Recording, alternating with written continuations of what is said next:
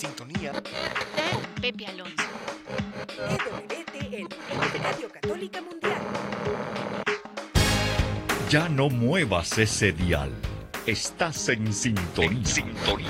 con Pepe Alonso. En vivo desde los estudios de Radio Católica Mundial en Miami, Florida. Y ahora queda con ustedes Pepe Alonso. Hola mi querida familia de Radio Católica Mundial y estaciones que están en esta tarde de juevesito afiliadas con nosotros. Bueno, hoy está supuesta estar con nosotros nuestra queridísima Gisela Barreto, pero tengo que compartirles que estamos teniendo un poco de dificultad con las líneas, así que vamos a ver si en el transcurso de esta eh, hora la logramos contactar. Pero lo que logramos eh, hacer esa, esa maravilla de milagro de poderlos contactar con Gisela, yo quisiera compartirles una cita de la escritura que va a tener mucho con lo que vamos a hablar el día de hoy. Y esta está en la carta de San Pablo a los romanos, capítulo 12, y luego ustedes la van a buscar, versículo 2. Hay varias versiones. Ustedes saben que la Biblia, aunque el contenido es el mismo, pero hay diversas versiones sobre un mismo texto, ¿no? Voy a leer esta versión de la Biblia del peregrino de América Latina, la Biblia que se llama de Luis Alonso Schockel. Y dice así esta traducción. No se acomoden a este mundo. Por el contrario, transfórmense interiormente con una mentalidad nueva para discernir la voluntad de Dios, lo que es bueno y aceptable y perfecto. Hay otras traducciones que quizá lo ponen en un lenguaje más, más cercano a lo que vamos a hablar esta tarde, que dice, cambien su manera de pensar para que cambie su manera de vivir, que es lo mismo que dice aquí, solamente que con otra, otra, otro enfoque, pero es el mismo sentido. Dice aquí, transfórmense interiormente con una mentalidad nueva. Bueno, su manera de pensar, para discernir la voluntad de Dios, lo que es bueno, aceptable y perfecto. Ahora, si yo disierno algo, quiere decir que lo voy a vivir, lo que es el camino, lo bueno, lo aceptable lo perfecto. Cambien su manera de pensar para que cambie su manera de vivir. Y para ponernos pues en, sintonía con este tema, vamos a pedirle a Luna Eikar, hoy día eh, está usando un nuevo nombre, ese era su nombre artístico hace muchos años, ahora su nombre es Angélica Ríos, en un tema que fíjense el, el, título, se llama Firmes en la fe, porque vamos a hablar precisamente la fe a qué nos tiene que llevar. Así que, Luna Icar o Angélica Ríos, vamos con Firmes en la fe.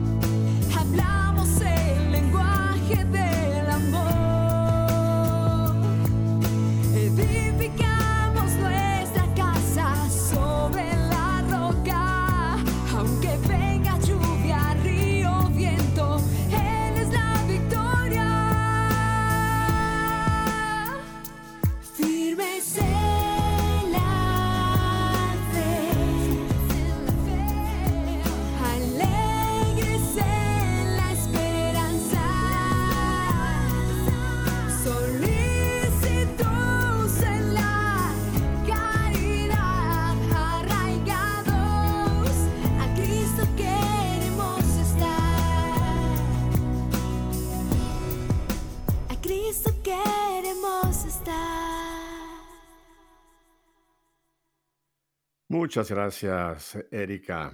Muchas gracias. Bueno, me dicen que parece que se logró finalmente hacer contacto, así que quiero darle un gran saludo a nuestra querida Gisela. Giselita, buenas tardes. Hola Pepe, hola a toda la audiencia, todo de WTN, ¿cómo están? Bueno, acá estamos. Vamos, esperemos que no caiga la llamada, Pepe. Estamos terribles con las llamadas argentinas, ¿eh? Sí, yo lo sé. Yo lo sé, yo lo sé que sabemos eso, pero bueno, confiamos que eh, todos nuestros ángeles de la guarda estén conectando cables, estén haciendo operaciones para que, para Por que no favor. tengamos ningún contratiempo. Ujú.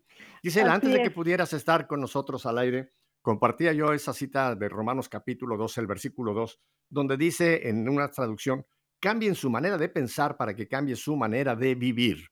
Y decía yo que esto nos puede servir como pista al tema que vamos a tocar ahí, que es cómo vivían los cristianos en los primeros siglos. Pero fíjate, Gisela, antes de entrar a la carta a Diogneto, que hace 15 días no pudimos eh, completarla porque tuvimos problemas, ¿te recuerdas? También con la Sí, comunicación. podemos- Ajá. correcto.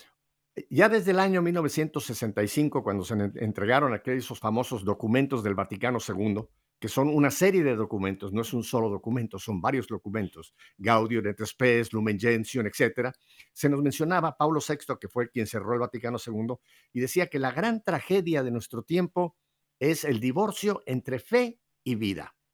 Por eso pedía yo este tema de firmes en la fe, el divorcio entre fe y vida. Y hoy día, Gisela, tú lo sabes, eh, tristemente, hay una buena parte de los que se confiesan cristianos, católicos supuesto, pero incluso cristianos, que no, no, no, su vida no corresponde a su fe, o lo que ellos llaman su fe no se proyecta en su vida. O lo que pasa también que hay algunas personas muy piadosas que dicen, no, mi fe es algo interior, mi fe está aquí adentro de mí, mi fe es algo privadito. No, señor. La fe es creer precisamente en Dios, creer en Dios Padre, Dios Hijo, Dios Espíritu Santo y toda la revelación que tenemos, pero para después vivirlo, Gisela, en nuestra vida cotidiana. ¿No te parece que hoy día hay esa tragedia de que muchos, muchos que se llaman cristianos, su vida es casi como la de los paganos y no tienen casi ningún reflejo de la fe? Sí, lamentablemente sí, Pepe. Bueno, hoy justamente en la misa estamos, estamos celebrando la Santísima Trinidad, ¿no? Y dice Jesús, Cristo se encarnó en la historia, en el hombre, en la historia, para redimirnos. Se hizo hombre eh, menos en el pecado, ¿no? Igual al hombre en todo, menos en el pecado. Y hoy nosotros, los cristianos, volviendo a los seres humanos, criaturas creadas por Dios inteligentes, que tenemos este regalo inmerecido de la vida y el amor de Dios, muchas veces eh, hay personas que se llaman católicos, como tú lo has dicho, y no profesan en su vida, porque un católico, un- una persona que cree en Dios, debe llevar su vida de acuerdo a Dios, o sea, de acuerdo a la ley de Dios, ¿no? O sea, la ley de Dios debe regir en la tierra. Y entonces, cuando uno no profesa eh, la ley de Dios en su vida, en cada acto, no en algunos actos, no en los domingos en, la misa, en todos, en la familia, en el trabajo, con tus amigos, eh, con las miradas, controlando los cinco sentidos. Y a ver, cuando decimos controlar los sentidos, no es que estamos siendo eh, reprimidos, no, no, estamos siendo mm, moderados, estamos Correcto. el alma está primando por sobre el cuerpo y no el cuerpo por sobre el alma, porque son muy contra- contrarios el cuerpo y el alma, ¿no? El alma pide toda la santidad y el cuerpo pide todo lo que son deseos carnales que hay que eh, sujetarlos, manejarlos Correcto. en, en. Dios y con Dios. Es pie, pie para lo que vamos a hablar hoy, eh, querido Sí, Pepe, los sí, sí. cristianos en el mundo, carta a Diogneto. Claro. Fíjate, la palabra cristiano, es interesante dónde aparece la palabra cristiano. Aparece en la carta de- escrita por Lucas, Hecho de los Apóstoles, allá por el capítulo 20, donde dice que fue en Antioquia donde por primera vez a los discípulos se les dio el nombre de cristianos. O sea, el nombre de cristiano no es un club, un club, un club como el club de los Rotarios, el club de los Leones, el club de los cristianos, no, a los discípulos. Ahora, ¿quién es el discípulo? El que está sujeto al maestro y vive de acuerdo a la, enseñanza, a cómo el, el maestro lo está formando. O sea, el cristianismo es un estilo de vida, Gisela. No es solamente una religión que tiene sus dogmas, que tiene su jerarquía, que tiene sus rituales, no. Va, va más allá. El cristianismo está supuesto de ser un estilo de vida, de vida, perdón. Si yo no vivo en cristiano, no me llame discípulo y mejor me quito el nombre de cristiano. Fíjate, a ese punto es importante entender que es un estilo de vida.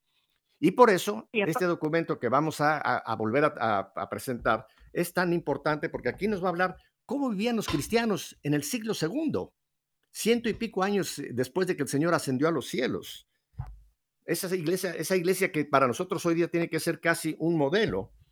Y si me permite, Gisela, yo quisiera hacer una brevísima introducción a- para que la gente entienda esta carta, esta carta que es carta a Diogneto, y entonces la vamos a ir comentando, la vamos a ir leyendo párrafo por párrafo.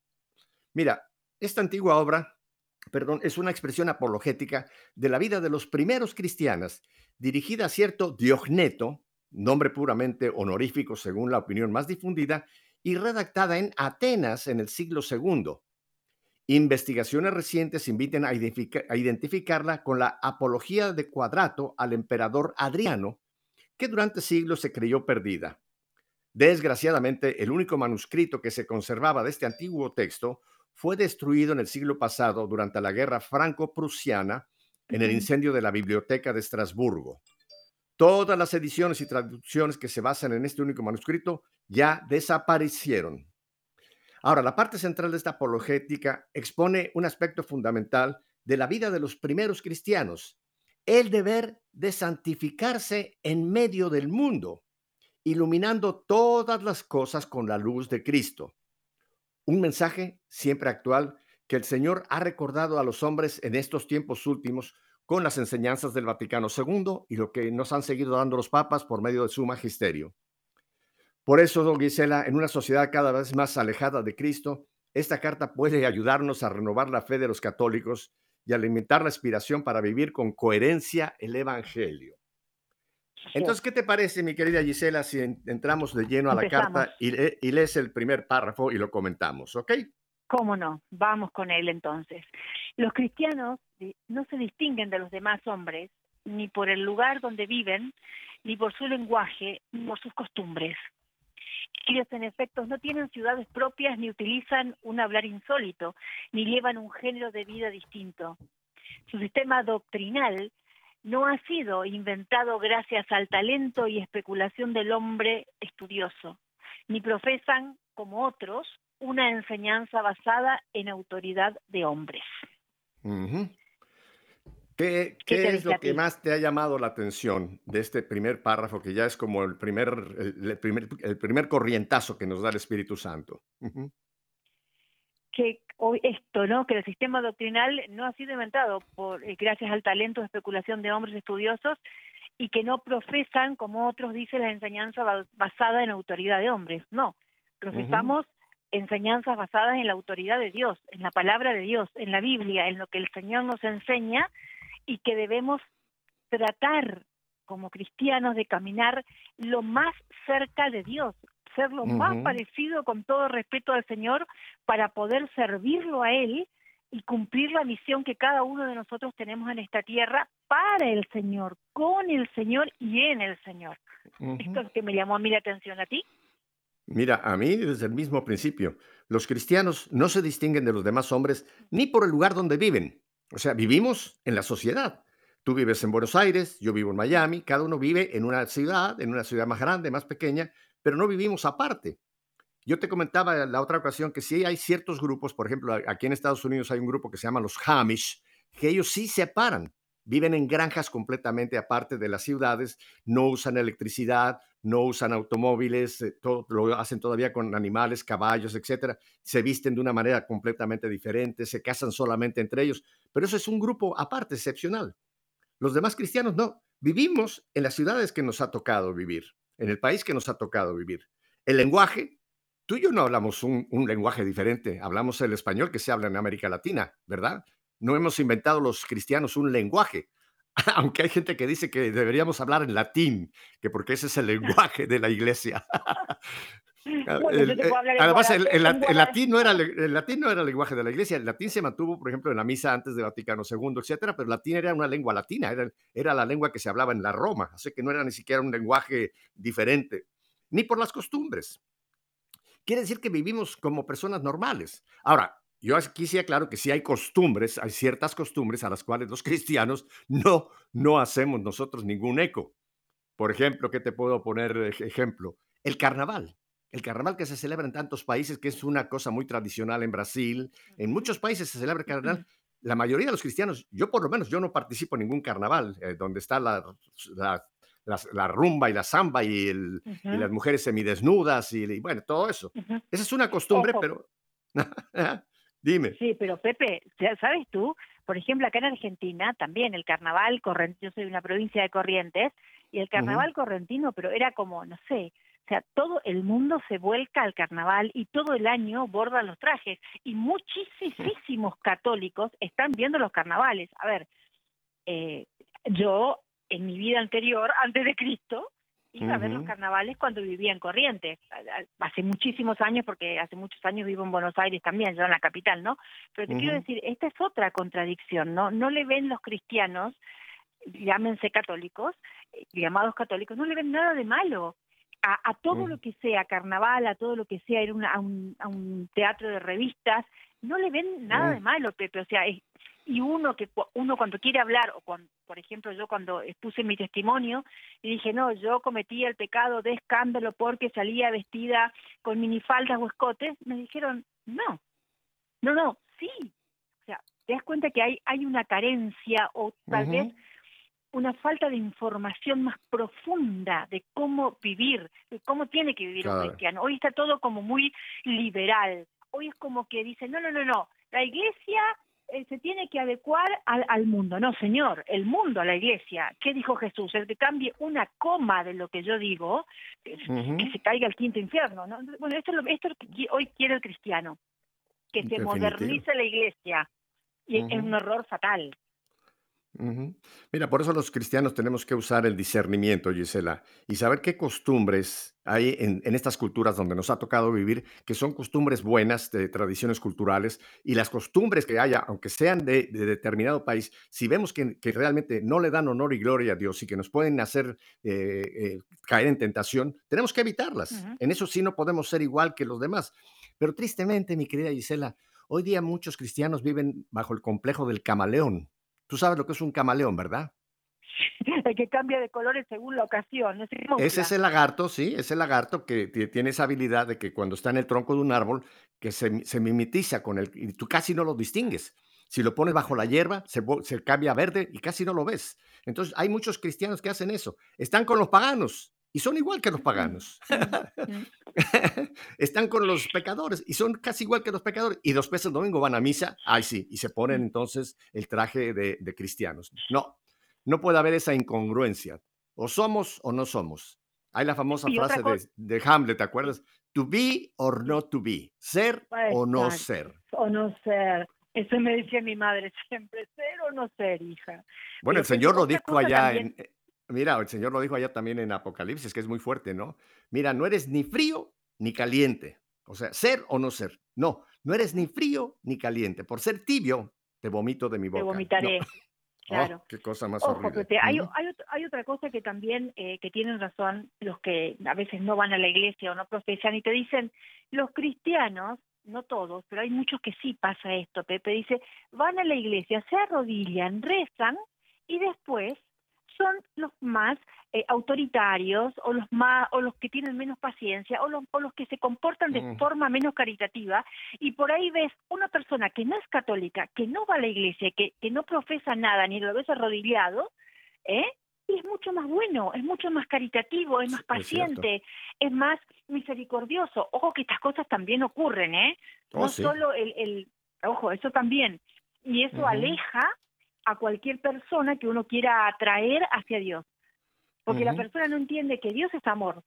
Y, y el cristiano es imperfecto y muchas veces obra equivocamente, obramos, pongámonos en, en la bolsa, equivocamente, ¿no? Así que bueno, orar para Ujú. que todos podamos cambiar y saber ver bien cuál es el camino que el Señor nos pide para atraer a más almas y poder salvar a más almas, ¿no? Así es, Así es. Gisela. Bueno, sigamos. Vamos Voy ahora segundo. con el segundo párrafo. Viven en ciudades griegas y bárbaras, según les cupo en suerte. Siguen las costumbres de los habitantes del país, tanto en el vestir como en todo su estilo de vida, y sin embargo, dan muestra de un tenor de vida admirable y a juicio de todos increíble. habitan en su propia patria, pero como forasteros. Toman parte en todo como ciudadanos, pero lo soportan todo como extranjeros. Toda tierra extraña es patria para ellos, pero están en toda patria como en tierra extraña. Igual que todos, se casan y engendran hijos, pero no se deshacen de los hijos que conciben. Tienen la mesa en común, pero no el lecho. Oye, hay una, hay una expresión americana, wow, hacen así los, muchas veces los americanos cuando hay algo, Dios mío, esto es fuerte. Eh, nos Eh, quedan dos papel. minutitos antes de ir al, al- ¿Cuál es tu primera impresión antes de que vayamos a un primer cortecito y después vamos a, a seguirlo masticando? Pero, ¿cuál es tu primera primera im- impresión? Acá lo primero es esto, ¿no? Que me llama la atención a mí, dice, al igual que todos se casan y engendran hijos, pero no se deshacen de los hijos que conciban, el aborto. El aborto. Eh, antes ellos tenían los hijos, habían muchos hijos, se casaban muy jóvenes y tenían, eh, pero decenas de hijos, ¿no? Había personas, que, matrimonios con 15, 14 hijos, y bueno, Sí. y hoy no, hoy la gente ni se casa y concibe un hijo y no lo quiere, o lo concibe sin, sin haberlo programado y se, se deshacen de ellos, ¿no? Bueno, o sea, eh, bueno, yo, yo fui una Bueno, pero fuiste, fuiste muy generosa, fuiste muy generosa cuando decir se casan. Gisela, hoy día muchas personas ni se casan, simplemente deciden vivir digo. juntos. Mi pareja, Sí, claro. me llaman mi O pareja. sea, cl- Y, eh, claro, Ujú. hay, eh, la- por eso dije, hoy lamentablemente a veces ni se casan y si conciben y no están, no está programado, se deshacen de los hijos. Es, hoy es el mundo al revés, Pepe, el mundo está girando al revés. Tenemos que leer constantemente y hacer como las tablas de Jesús, el mandamiento, grabarlo en piedra, de nuevo esto y ponerlo en cada iglesia, porque es maravilloso esta carta de documento a los cristianos. Perfecto. Mira, todo lo que dice en la- a- a- arriba de- del, del- del punto que acabas de tocar, que es muy importante, eh, todos, igual que todos se casan, engendran hijos, etcétera. Todo lo que arriba está, mencionamos que viven en su patria, pero como si fueran extranjeros, etcétera. Me recuerda mucho lo que nos dice San Pablo allá en la carta a los filipenses, donde dice que nosotros somos ciudadanos del cielo. Nosotros eh, tenemos que entender que nuestra ciudadanía está en el cielo. Esa es nuestra patria a la, a la cual estamos peregrinando. Y esta vida es simplemente un peregrinar, un, viaje transitorio por este mundo para tratar de llegar a esa patria celestial que es la que el Señor nos ganó con su muerte y resurrección, Gisela. Claro, tú vives en Argentina, yo vivo en los Estados Unidos, esta es nuestra patria, nuestra nacionalidad mientras estamos aquí en la tierra. Pero creo que nunca debemos de perder en vista de que estamos de paso aquí. Eso es lo que a mí me, me- hace de- entender mucho. Yo estoy de paso en esta vida, estoy transitando y tengo que hacer toda mi vida en tal manera que yo logre que un día me diga el Señor, entra, siervo bueno, entra a disfrutar de esta tu patria que es tu patria de los cielos. Gisela, Mira. tenemos que ir a un brevísimo corte y ahora Vale. regresando te doy la palabra para este comentario que te acabo de, de poner. Quédese con nosotros lo que dice Pedro de Acevedo. No cambie de dial. Gisela y yo seguimos hablando de todo. Volvemos enseguida.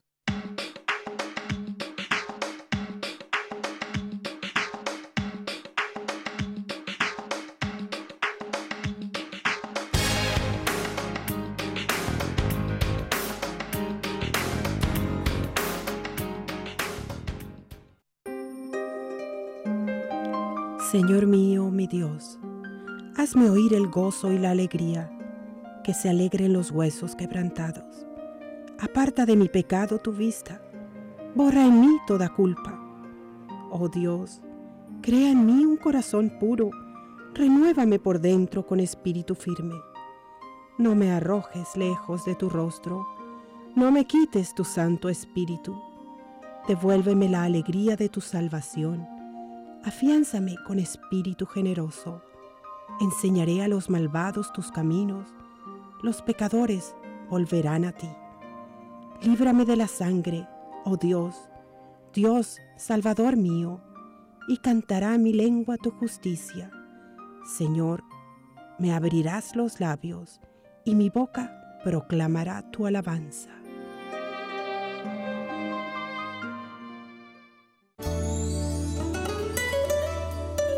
Te doy gracias, Señor, porque estabas airado contra mí, pero has cesado tu ira y me has consolado.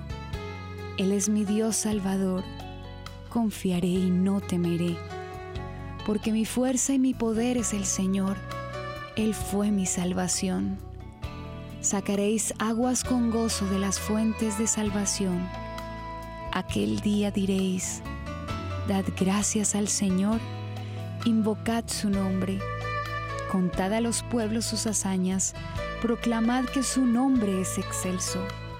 Tañed para el Señor que hizo proezas, anunciadlas a toda la tierra. Gritad jubilosos, habitantes de Sión, qué grande es en medio de ti el Santo de Israel.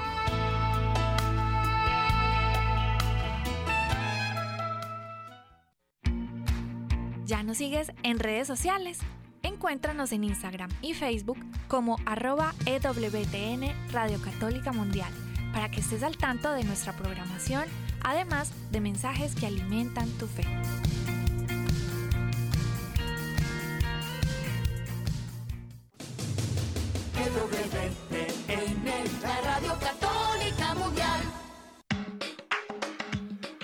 Mi querida familia de Radio Católica Mundial, hoy tenemos la suerte de tener a Gisela Barreto con nosotros. Gisela, antes de ir al corte ibas a hacer un comentario, así que adelante. Mm, qué lindo, me olvidé.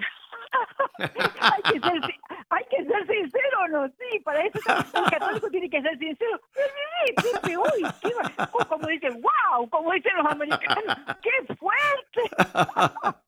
Está muy bien, eso, eso me gusta, que, que- que hab- hablar siempre en verdad, nos dice la palabra. Se le olvidó el comentario, pero bueno, ahora vendrán muchos comentarios porque estamos apenas a- a- Claro. casi empezando esta carta de Ogneto. Bueno, entonces, como se te olvidó el- el comentario, te voy a dar el, el- siguiente párrafo completo para que lo lances, el tercer párrafo. Vamos, vive, qué bueno, pero es así. Viven en la carne, pero no según la carne. Viven en la Mm. tierra, pero su, su ciudadanía está en el cielo. Obedecen las leyes establecidas y con su modo de vivir superan estas leyes. Aman a todos y todos los persiguen. Se los condena sin conocerlos. Se le da muerte y con ello reciben la vida. Son pobres y enriquecen a muchos. Carecen de todo y abundan en todo. Mm. Sufren la deshonra y ello les sirve de gloria. Sufren detrimento en su fama y ello atestigua su justicia. Son maldecidos y bendicen. Son tratados con ignominia y ellos a cambio devuelven honor. Hacen el bien y son castigados como malhechores y al ser castigados a muerte, se alegran como si se les diera la vida. Mm. Los judíos los combaten como a extraños y los gentiles los persiguen. Y sin embargo, los mismos que lo aborrecen no saben explicar el motivo de su enemistad. Qué fuerte, ¿no? Pero es así. Fuertísimo, este párrafo, fuertísimo. Bueno, ¿cuál es el, el primer eh, impacto que ha hecho en, en ti, Gisela, este tercer párrafo? Uf, creo que todo, Hay Pepe, muchos. el- el- hay muchos. Eh, todos los persiguen. Que, ¿cómo, ¿Cómo persiguen, no? ¿Cómo, cómo nosotros obedecemos la- o tratamos de estar obedeciendo las leyes eh, con nuestro modo de vivir y, y tratamos de hacer el bien a todos, estar bien con todos y de, de golpe nos encontramos que somos perseguidos por todos. Después veo Ujú. muy fuerte esta parte donde dice... Déjame, déjame eh, esperar un momentito allí donde estás en Perseguidos, porque creo que todo el auditorio va, va a estar de acuerdo con nosotros. Mira, hay que ver lo que está pasando en Nicaragua, Gisela. La Exacto. persecución que se ha desatado abiertamente, ya no es ni siquiera veladamente, abiertamente de ese Mm, gobierno mm. que yo lo califico de demoníaco, porque realmente es un Total. gobierno total, pero ¿en qué forma se está persiguiendo a la iglesia?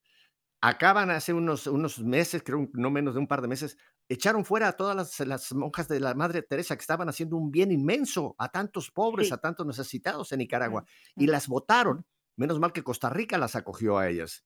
Ahora estamos viendo lo que está pasando con el obispo de Matagalpa y cómo hay una abierta persecución. Hoy día realmente ser católico en Nicaragua es jugársela.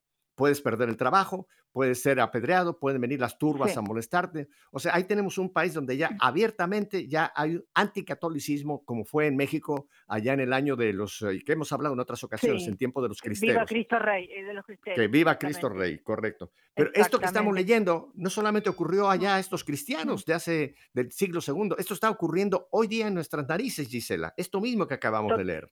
Mira, Pepe, en mi país, eh, el año anterior, en plena pandemia, en San Rafael Mendoza, una provincia al sur de Argentina, han cerrado uno de los eh, seminarios más eh, tradicionalistas de Argentina, que andaban con sotanas, que se arrodillaban para comulgar, que comulgaban en la boca, que predicaban, o sea, eran de cristianos cristianos, unos, mira, unos futuros sacerdotes increíbles, y cerraron sin dar el más mínimo, era porque el obispo dijo que y nadie dijo nada, y se cerró ese seminario. Y vos decís, ¿cómo puede ser que se cierre un seminario tradicionalista que es reconocido por, por, por, por su amor a Dios y por, por cómo actúan?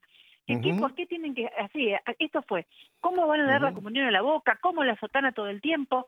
O sea, acá está el anticristo y mucha gente calla y mucha gente calla. A ver, dicen que hay que rezar para que haya más vocaciones, como lo hacemos, pero cuando se cierra un seminario de los buenos, ahí habla. Como, como decía mi madre, no se oye padre. Los que tienen que hablar no hablan. Bueno, esto pasa también, Pepe. Ojo, nos vemos también perseguidos por gente que está dentro de la iglesia, ¿eh? Que ah, calla la boquita y no dice nada. Claro, claro. Y los, eh, uno de los peores enemigos de la iglesia están dentro de la iglesia. Tú sabes, por ejemplo, eh, el, ataque que contra su santidad el Papa Francisco no solamente viene de fuera, hay, un, hay, una, hay una sección, hay una división en la iglesia, Gisela. Hay una división, hay un cisma en la iglesia, que no es un cisma oficial, pero lo existe. Hay un grupo de cardenales, obispos, sacerdotes y laicos que están en contra del Papa Francisco, que lo, lo, tachan de comunista, lo tachan de socialista, lo tachan de que qué sé yo. Dentro de la iglesia tenemos división, dentro de la propia iglesia. Así que, mira, simplemente los ejemplos que ya tenemos en nuestra América. ¿Qué pasó con Cuba? ¿Qué pasó con Cuba con la llegada de, la revolución? Implantaron un sistema totalmente anticatólico. Se acabó, acabaron con el catolicismo. Yo le doy gracias a Dios por esas abuelitas, por esas gentes en Cuba que mantuvieron la fe. Y si hoy día sigue habiendo fe en Cuba, fue a esos católicos valientes que a pesar de la represión que había, tú si eras católico no tenías ningún derecho a ascender en, trabajo, eh, en fin, eras un marginado, eras un paria en la sociedad. Y sin embargo, ese sistema se ha exportado. Y a mí lo que me preocupa es que ese sistema bajo, es el mismo, ¿cómo le llaman? El, mismo lobo con otra piel. Está implantado en Venezuela, está implantado prácticamente en toda nuestra América, en toda nuestra América, con excepciones de, creo que es Ecuador y me parece que es eh, Uruguay, los dos que se salvan. Mira lo que está pasando ahora, eh, por ejemplo, en Colombia, y no vamos a entrar en política. O sea que tenemos que tener cuidado, Gisela. Tenemos que tener cuidado porque la persecución. Ah, en Brasil. Uh, si en Brasil sale el, antiguo que fue presidente, que se prepare Brasil. Pero el punto que yo quiero hacer, Gisela, es que la persecución la vamos a tener en nuestras propias narices. Esto no es de una película del siglo I, esto está pasando y nos puede pasar a todos nosotros, ¿verdad? Nos pasa, Pepe, mira, uno que es una hormiga, eh, a veces hay gente que vos decís, te persigue o, o, como uno ve, ¿no? Una cierta, un cierto, una no buena onda, como decimos, no una buena onda. Y vos decís, pero ¿por qué? ¿Por qué? ¿No? Y es, es esto, es cuando uno lleva al Señor de verdad, volvemos a esto, la sinceridad en Dios, porque hay muchas personas que lamentablemente decimos, ¿eh? se llaman católicos, pero hay muchos católicos que trabajan más para su ego, para su ser, para su yo, para Dios. Y ahí no está, ahí no está Dios. Cuando uno en la iglesia quiere ser, figurar, o en, grupos, o en, lugares, o en donde sea, que quiere por figurar, hablar de Dios, ahí no está Dios. Se está acabando su propia fosa, su propia tumba.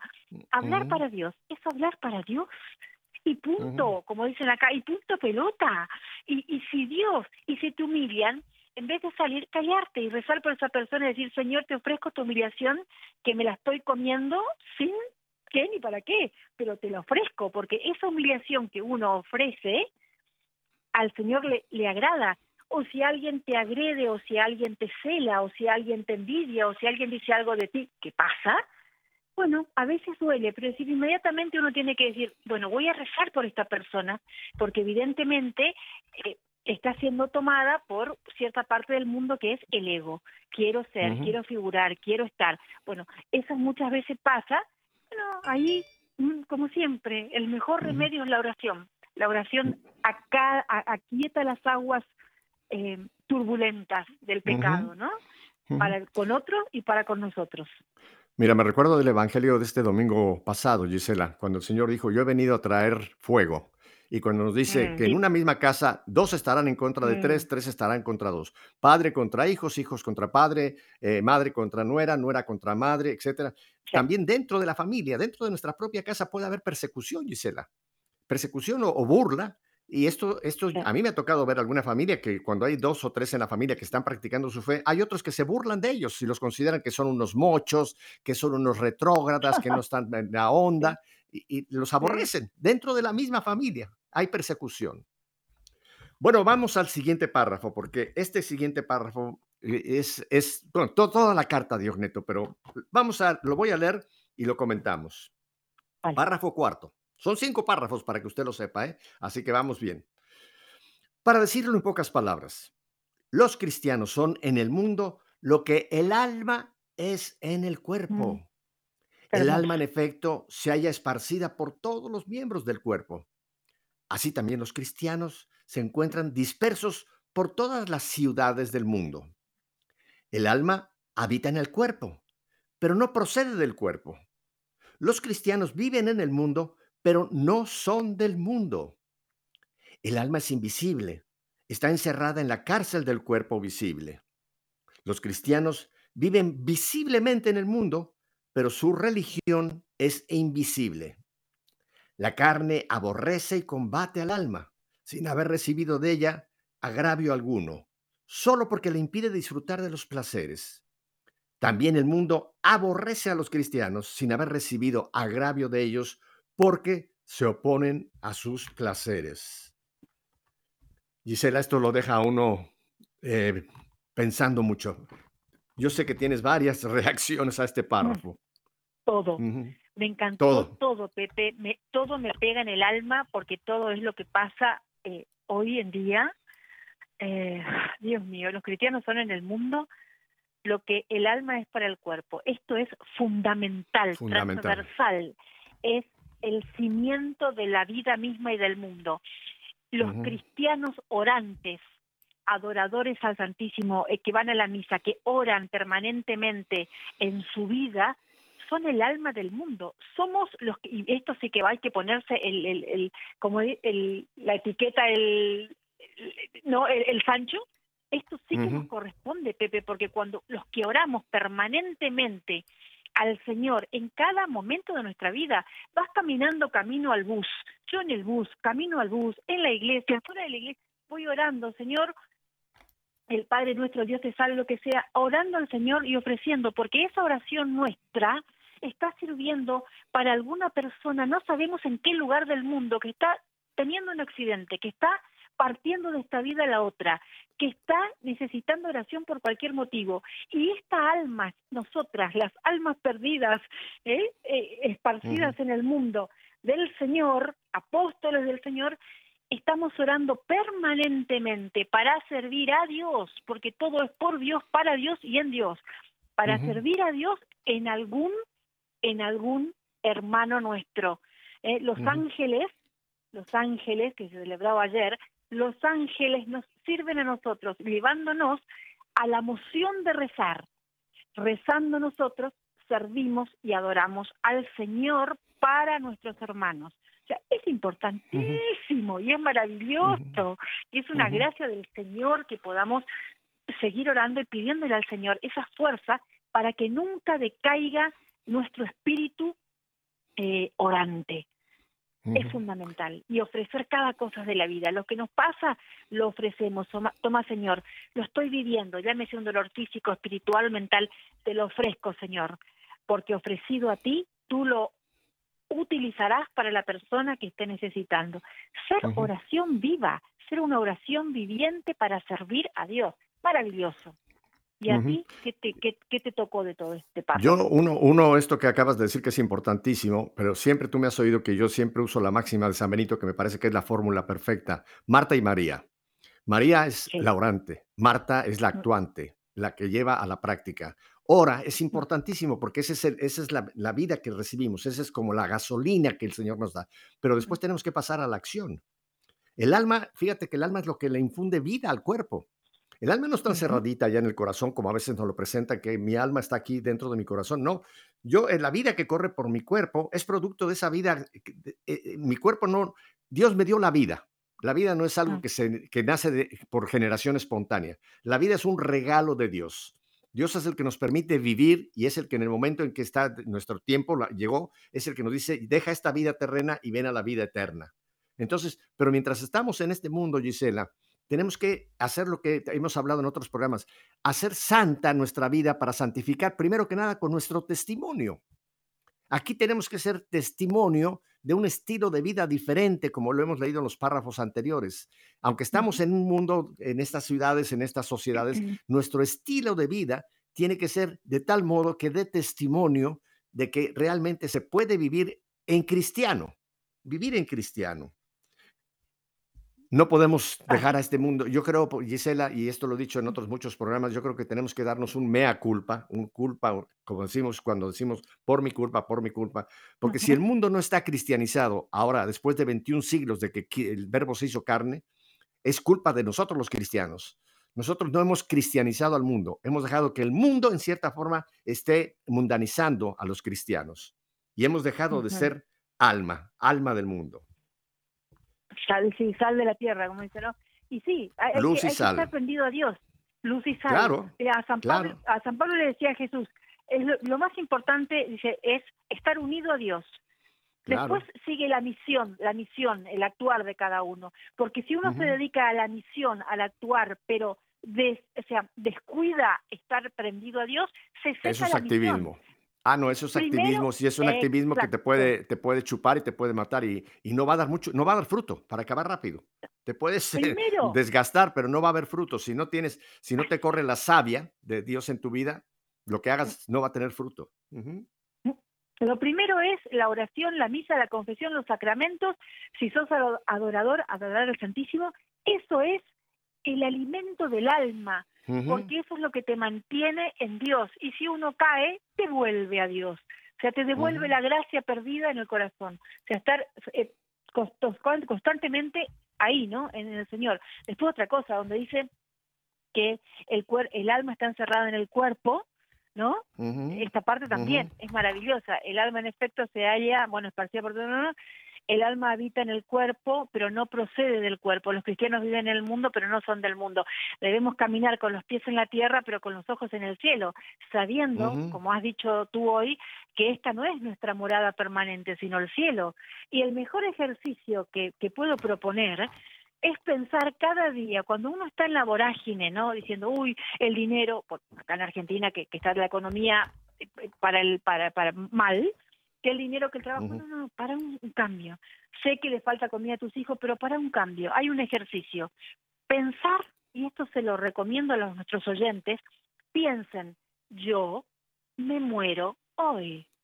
Yo me muero hoy. ¿Qué harías? ¿Seguirías pensando en el dinero o pensarías, estoy en gracia de Dios? ¿Cuál es el legado que estoy dejando a mis hijos? O sea, estoy, hice lo que Dios quiso. Piensen ustedes se mueren hoy, ¿qué harían? Realmente. y, bueno, y si piensan una cosa equívoca, es como dice la Biblia, donde está tu tesoro está tu corazón, ¿no? Tu corazón, Lo primero que uno que pensar es estar en gracia de Dios. Perfecto. Gisela, vamos con el quinto párrafo para que nos dé tiempo de poder concluir esta carta en este programa. Te lo cedo a ti, el quinto párrafo. El quinto párrafo. El alma, ama, al, El alma ama al cuerpo y a sus miembros a pesar de que éste la aborrece. También los cristianos aman a los que los odian. El alma está encerrada en el cuerpo, pero ella es la que mantiene unido al cuerpo. También los cristianos se hallan retenidos en el mundo como en una cárcel, pero ellos son los que mantienen la trazón del mundo. El alma inmortal habita en una tienda mortal. También los cristianos viven como peregrinos en moradas corruptibles, mientras esperan la incorrupción celestial. El alma se perfecciona con la mortificación en el comer y beber. También los cristianos, constantemente mortificados, se multiplican más y más. Tan importante es el puesto que Dios les ha asignado aquel que no le es lícito desertar. Hermoso párrafo y último. Esto es de la carta de Ogneto. ¿Cuál es tu primera reacción a este quinto párrafo?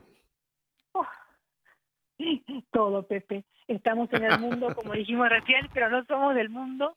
Lo que, lo que acabo de decir, ¿no? Pensar solo en, en, en nuestro proyecto de vida que tiene que ser salvar nuestras almas y salvar más almas, porque la morada permanente es el cielo, que esa morada permanente empieza en el mismo momento en el que morimos, en el que partimos, en el que dejamos esta tierra.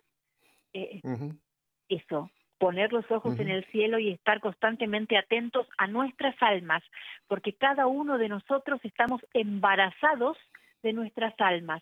De acuerdo a cómo alimentemos nuestras almas con los sacramentos, con nuestra caridad, con nuestro cumplir con el Señor, es así cuán fuerte van a ser nuestra alma en el momento de la partida, en el momento de encontrarnos cara a cara con Jesús y de ver nuestra vida, ¿no? De ver toda nuestra vida en un segundo, el acto de introspección que Dios nos, nos da cuando, cuando fallecemos. O sea, estar atentos a nuestra alma, el primer, la primer, el primer párrafo de este, de este quinto párrafo, la primera línea, es, ya el Señor nos lo dijo también, tenemos que orar y amar a nuestros enemigos. Fíjate lo que dice, el alma, ama al cuerpo y a sus miembros, a pesar de que éste la aborrece. También los cristianos aman a los que los odian. Ahora, hay que entender aquí que aquí no estamos hablando del amor sentimental. Eh, alguien que te está persiguiendo, alguien que te odia, no es que tú sientas un amor de pasión hacia esa persona, pero es el amor de Dios. Gisela, Dios quiere que todos los hombres se salven. Esa es la voluntad del Padre. Todos los hombres se salven. Y hoy día con esta humanidad tan, tan, eh, tan de espaldas a Dios, Dios sigue queriendo a cada ser humano que está sobre este planeta, Gisela. A los que están persiguiendo a la iglesia, Dios los ama. Dios los ama no por sus actos, sino los ama porque son sus hijos y porque espera que todos logremos algún día tener ese cambio que tú dices, esa, esa reacción para volvernos a Dios, arrepentirnos y volver. Pero tenemos que tener ese amor por nuestros enemigos también. No es fácil, no es fácil. Nadie está diciendo que esto es fácil, pero es posible sí, porque es lo que Dios nos ha pedido. ¿Qué es el, el mandamiento más importante? Amarás al Señor tu Dios con toda tu alma, con todo tu corazón y amarás a tu prójimo como a ti mismo. Y prójimo, Gisela, no es solamente el que me cae bien, el que me hace bien. Prójimo puede ser en un momento un enemigo. Ese puede ser en un momento mi prójimo. Tengo que amarlo.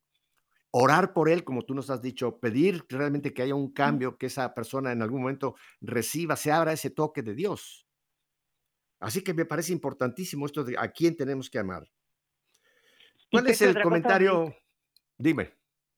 Dime, antes, de que, se te, antes de que se te olvide el comentario. el, alma, el alma se perfecciona. ¿Qué? Muy fuerte. El alma se perfecciona eh, con la mortificación en el comer y en el beber. ¿no? También los ah, cristianos constantemente son mortificados. Esto de la mortificación en el comer y en el beber es muy importante porque acá podemos hablar, está hablando de los ayunos, va, así lo entiendo yo, ¿no? Eh, cuando uno mortifica el alma con los ayunos, no comer tanto, o, comer solo, por ejemplo, pan y agua los miércoles y viernes, o los viernes no comer carne, comer solo pastas, bueno, esa mortificación, ¿qué hace? educa al cuerpo, porque, ¿qué dijo Jesús cuando, cuando él es tentado en, en, la montaña, ¿no? No solo de, de, de, pan vive el hombre, sino de la palabra de, la palabra de Dios. Bueno, esto es lo mismo. Poder nosotros con la mortificación de los alimentos y del comer y del beber, ¿no? Creo que perdimos a nuestra Gisela. Bueno, menos mal que fue hasta el fin del programa. Yo les avisé que estábamos teniendo problemas con nuestras líneas, así que yo creo que no vamos a poder retomar a nuestra querida Gisela. Pero recomendación. Miren, busquen esta carta, carta a Diogneto. Créanme, es importantísimo este documento que aunque no es revelación, no es palabra de Dios, pero es, es, está considerada como la mejor apologética que hay en cuanto a cómo debemos vivir los cristianos. Y como decía yo al principio del programa, esto no es para aquellos cristianos del siglo II, es para nosotros hoy, este, en este momento que estamos viviendo el siglo XXI. Ah, retomamos a nuestra querida Gisela. Gisela, la niña perdida y revuelta a encontrar. Sí, menos mal. Ahí me los angelitos, Pepe. Ajá. Estaba yo dejando la tarea, Gisela. La tarea es, busquen esta carta a Diogneto en internet. Es facilísima de encontrar. Mire, simplemente vaya usted a la página del Vaticano. Es muy fácil la página del Vaticano. ¿Tiene papel y lápiz o lo puede memorizar? Mire, es Vatican, sin la, e, O final, vatican.v pequeña A. Vatican también va con B pequeña la primera, ¿eh? vatican.va. Va, ahí se va a abrir una página muy bonita de un color, eh, es un color marrón muy bonito. Bueno, arriba tiene un buscador. Entonces va usted y le busca ahí y ponga usted carta a Diogneto. Y inmediatamente usted la va a tener enfrente, la carta a Diogneto. ¿Qué puede hacer? Cópiela para que la ponga usted en su memoria y haga lo que hemos hecho muchos después, imprímala. Y usted tiene un tesoro ahí, esta carta a Diogneto, los cristianos en el mundo. Gisela, en este par de minutos, ¿cuál es tu conclusión para cerrar este hermoso programa? Bueno, pedirle a Jesús, ¿no? Que acerque, como dice la oración final de la carta de Diogneto a los cristianos, que acerque el corazón de todos los fieles y de todos los alejados a su corazón, que el corazón de Jesús vaya a los corazones nuestros y que nuestros corazones vayan al corazón de Jesús para así poder nacer desde el corazón, cumplir la misión de Dios, para servirlo a Él, para honrarlo a Él y para poder llevar la mayor cantidad de almas al cielo. Y decir que donde está tu tesoro, allí está tu corazón. Y por supuesto, como siempre, que lo amo a Jesús con toda mi vida y le estoy agradecida por haberme llevado a su casa nuevamente, hace 13 años vivir para él. Y gracias a ti, y gracias a toda la producción y a nuestra audiencia por escucharnos. Bendiciones. no, gracias a ti, Gisela, por compartir con nosotros. Apunten cuándo va a estar nuevamente Gisela con nosotros para seguir hablando de todo. Va a estar el primer día del mes de agosto. Perdón, de septiembre. agosto ya se nos fue. ¿Cómo va el tiempo volando? El, primer, el primer jueves si no me equivoco, ese jueves, el día primero de septiembre, te volveremos a tener, Gisela. Así que ahí está, pues, la invitación. Hay que vivir como cristianos. Los cristianos hoy día en el mundo necesitamos cambiar a este mundo. Hay una frase que hace mucho tiempo oí de un pastor evangélico, Gisela, que me gusta mucho, que dice, si no nosotros, ¿quién? Si no ahora, ¿cuándo? No podemos seguir esperando, Gisela. Es urgente que nosotros hagamos realmente el cambio en, el lugar que me tocó a mí. No pida irse a África o a Europa, no, no, en su propia realidad es donde el Señor te quiere usar a ti como un instrumento de cambio. Que seas alma en ese lugar donde tú vives, en tu familia, en tu trabajo, en tu, en tu medio ambiente, en tus amistades. Ahí es donde el Señor te quiere que tú seas ese instrumento de cambio. Así que mi querida Gisela, si Dios, ya sabes cuál es siempre mi, mi despedida final. y luego hay gente que me dice que soy muy trágico porque digo, si Dios nos concede una semanita, dice, no, Pepe, que nos conceda muchas más semanitas. Bueno, cada uno sabe la cuerda que... o sea, cada uno sabe el Señor cuándo llegará el momento en que ya no tendrá otra semanita más. Pero mientras tanto, si Dios nos concede una semana más, volveremos la próxima semana para seguir, ¿qué? En sintonía. Hasta entonces, que tengan un lindo fin de semana. Chao.